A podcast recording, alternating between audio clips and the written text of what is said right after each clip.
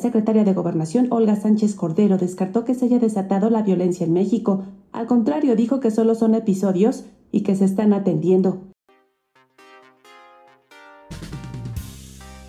Bienvenidos a Travel Hunt, el podcast en donde descubrimos cómo llevar una vida nómada, los mejores lugares para visitar y algunas historias del multiverso. ¿Qué onda nómadas? Bienvenidos a este nuevo episodio del podcast. Es el primero en que vamos a discutir sobre uno de los nuevos avances tecnológicos. Vamos a hablar de una película de 1997 que se llama Gattaca y sus implicaciones en la sociedad. Bueno, primero Vamos a empezar con un breve resumen de esta película. Van a ver algunos spoilers, entonces si la quieres ver y hacer el análisis por tu cuenta, deja de escuchar este capítulo y corre a ver Gattaca con doble T.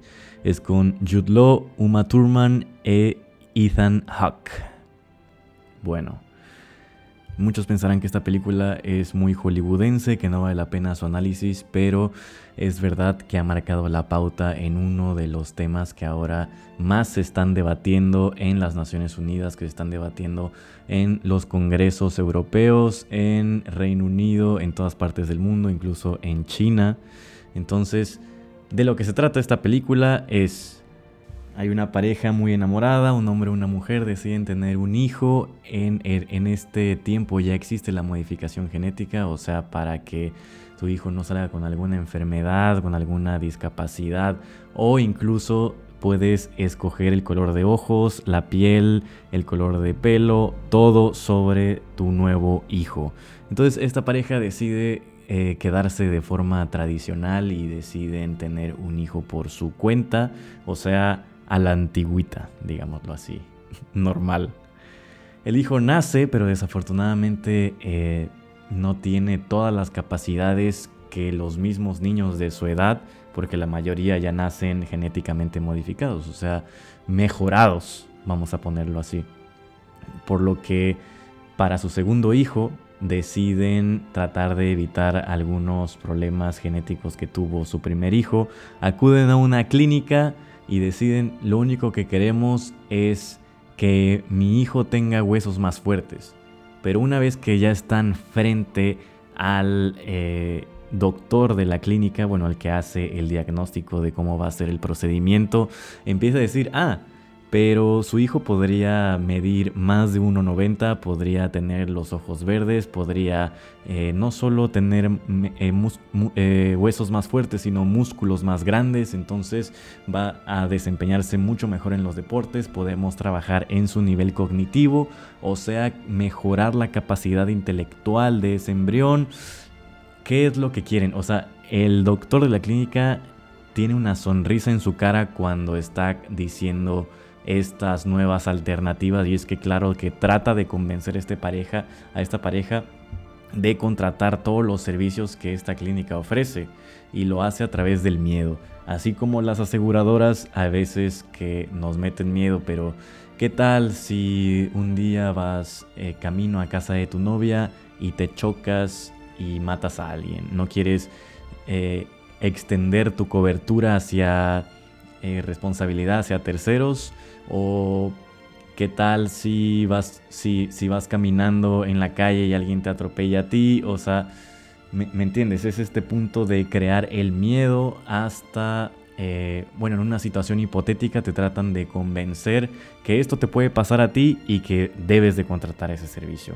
Para seguir contando la película, la pareja ahora, pues claro que decide hacer estas implementaciones además de, los huesos o de las enfermedades que, que, ellos querían prevenir en su hijo y nace un hijo mucho más fuerte, mucho más saludable, mucho más desarrollado que su hermano mayor incluso. De esto nos damos cuenta porque empezamos a ver escenas donde los niños están conviviendo.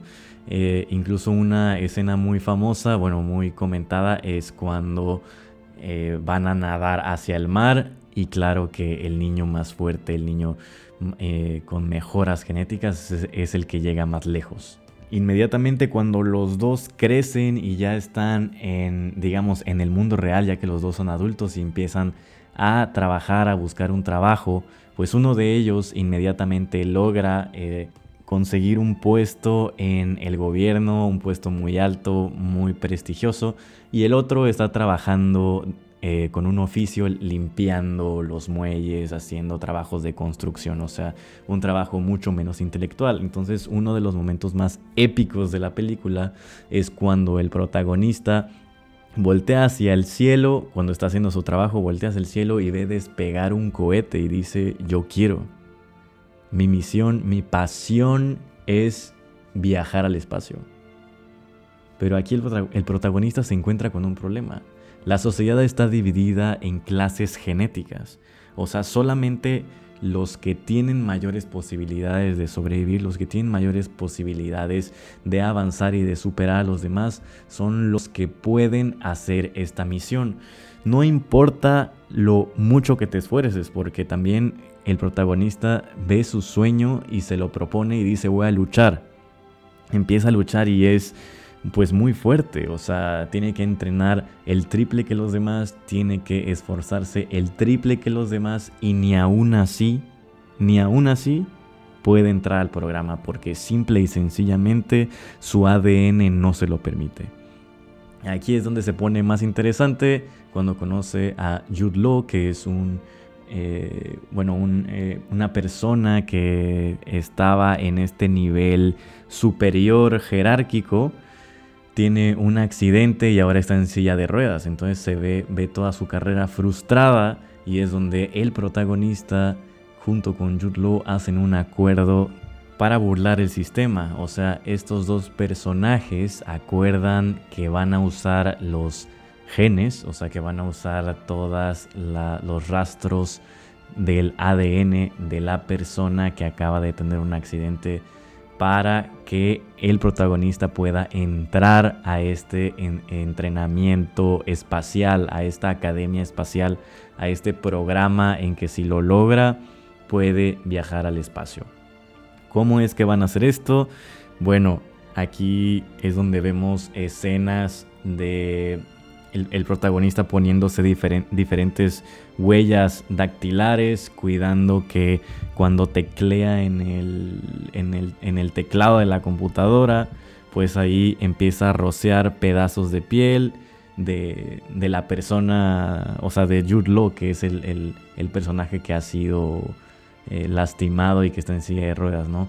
Empieza a rociar su piel, empieza a dejar rastros de ADN de él porque en la academia pasan, hacen eh, varios exámenes para comprobar la identidad de la persona. Todo el tiempo tienen que comprobar su identidad y es que para entrar ponen su dedo y la máquina detecta su ADN. Entonces, solamente si coincide con un ADN válido, o sea, de los niveles más altos, es que puede entrar este programa. Justo después de este punto es donde ya toda la trama se desarrolla, llega a su clímax y lentamente a un deseado final épico. Vale totalmente la pena verlo y ya esta es la parte hollywoodense, la parte del drama y de si nuestro héroe lo va a lograr o no lo va a lograr. Aquí espero sus comentarios. Si ven la película, manden un mensaje. Este, cuéntenme, me pueden mandar por correo, por Twitter, donde sea, qué les pareció y qué es lo que piensan. O sea, cuáles son los riesgos que puede tener la, la modificación genética en nuestra sociedad y si ustedes creen que puede crear una mayor disrupción, una mayor separación entre las clases sociales. ¿Esto qué significa? O sea, que en la medida en que vayamos creando mejores humanos, solamente los mejores humanos van a ser los que pueden pagar una clínica. O sea, ¿qué tal con las personas que no lo pueden pagar, que ni siquiera tienen acceso a la salud? Pues se van a quedar rezagados en, pues, que se sigan muriendo de dengue o que se sigan muriendo de malaria o de enfermedades que para muchos ya va a estar superado. Entonces, cada, en vez de que la sociedad vaya siendo más igualitaria, o sea, más equitativa, esta nueva tecnología puede separar aún más esa brecha entre los ricos y los pobres. Este es el comentario final de este capítulo. Díganme qué piensan, díganme sus reflexiones y las vamos a comentar el Sabadinsky, ya entrando mucho más en tema sobre la modificación genética, sus beneficios y sus riesgos. Vamos a hablar también sobre Yuval Noah Harari, un, un comentario sobre el dataísmo, la nueva religión de los humanos y cómo Google pasa a ser nuestro siguiente Dios. Google en este comentario significa datos, porque bueno, puede ser Google o Facebook o cualquier máquina que nos diga qué hacer. Aquí lo que tenemos que pensar es en qué medida podemos tomar nuestras propias decisiones y si las tecnologías crean mayor libertad en nosotros los humanos o menor libertad porque les tenemos que hacer caso a lo que nos digan. Bueno, es tal vez es mucho para procesar en un capítulo, pero vamos a ir poco a poco, vamos a irlo comentando. Lo voy a ir anunciando también en Instagram Stories, entonces estén pendientes y seguimos aquí escuchándonos. Muchas gracias, les mando un abrazote, nos vemos el fin de semana. Besitos.